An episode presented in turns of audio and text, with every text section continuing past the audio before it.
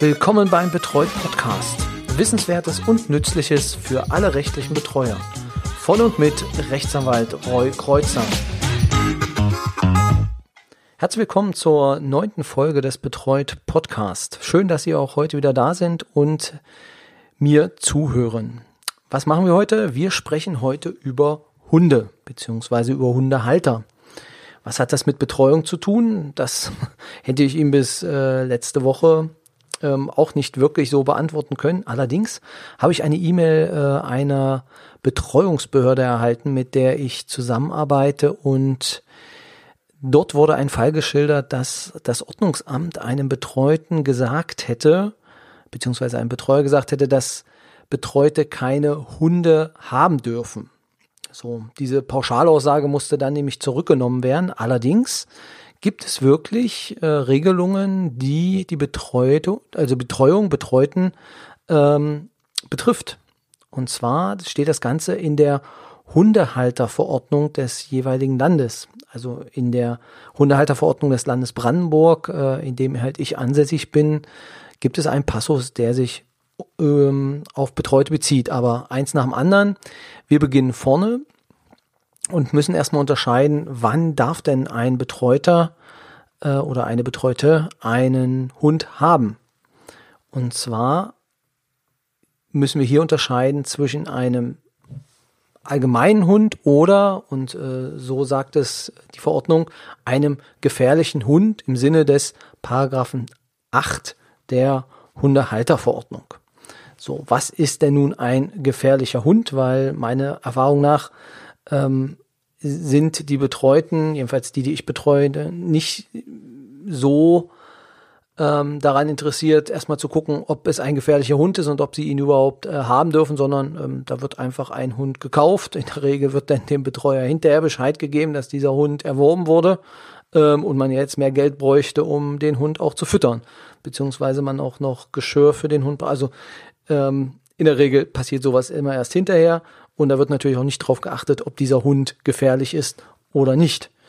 Ob er gefährlich ist, sagt dann halt die Hundehalterverordnung. Und zwar steht im Paragraphen 8, als gefährliche Hunde im Sinne dieser Verordnung gelten und jetzt wird unterschieden, Hunde, bei denen aufgrund rassespezifischen Merkmalen, Zucht, Ausbildung oder Abrichten von einer über das natürliche Maß hinausgehende Kampfbereitschaft, Angriffslust, Schärfe oder einer anderen in ihrer Wirkung vergleichbaren Mensch- oder Tier gefährdenden Eigenschaft auszugehen ist. So, dann gibt's noch andere äh, Varianten. Ähm, ich möchte jetzt verschonen mit den einzelnen Normen. Ähm, ich will es einfach nur äh, dem Grunde nach erklären. Absatz 2, und das ist halt vielleicht ein bisschen ähm, ja, spezifischer oder fassbarer, Hunde folgender Rassen oder Gruppen sowie deren Kreuzungen untereinander oder mit anderen Hunden gelten aufgrund rassespezifischer Merkmale oder Zucht als gefährliche Hunde im Sinne des Absatzes 1 Nummer 1. Das heißt, es gibt hier eine Auswahl, wo man sagt, dass diese Hunde ähm, aufgrund ihrer Merkmale halt äh, dazugehören als gefährlicher Hund. Das sind äh, in Brandenburg und das richtet sich wirklich jetzt auch immer nach Landesrecht. Deswegen müssen Sie in die landesrechtliche Verordnung für die Hundehalterverordnung schauen, ähm, welche Hunde dort als gefährlich und welche jetzt nicht gefährlich angesehen werden. Hier in Brandenburg sind es der American Pitbull Terrier, der American Staffordshire Terrier, Bull Terrier, Staffordshire Bull Terrier und äh, Tossa Inu. Jetzt bin ich kein ähm, Hundefanatiker, deswegen die, die sich mit Hunden auskennen, wissen auch, welche Hunde jetzt gemeint sind.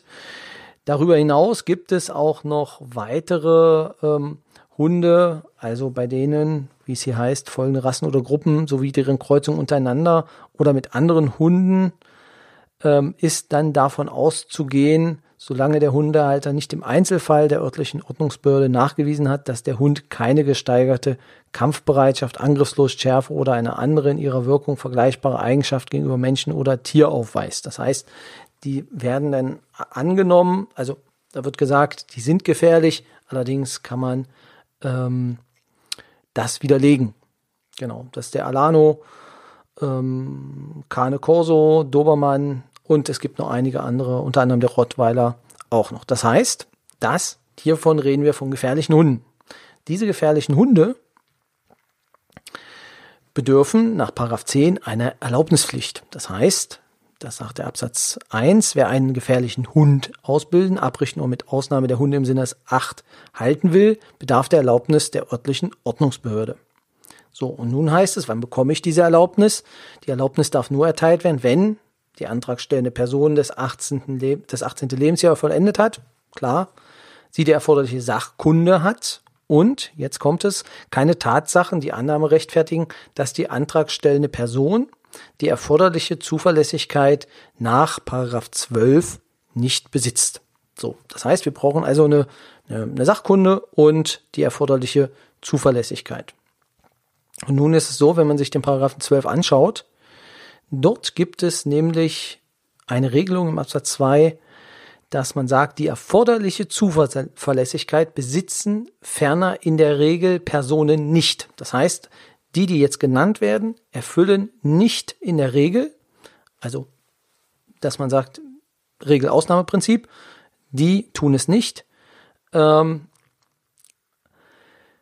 also die, die erfüllen nicht die Voraussetzungen, um einen gefährlichen Hund äh, zuverlässig zu halten. Und zwar Nummer zwei, aufgrund einer psychischen Erkrankung oder psychischen Krankheit oder einer geistigen oder seelischen Behinderung Betreute nach 1896 des bürgerlichen Gesetzbuches sind. Das bedeutet, dass Personen, die unter rechtlicher Betreuung stehen, grundsätzlich oder in der Regel Personen sind, die nicht zuverlässig sind, einen gefährlichen Hund zu halten.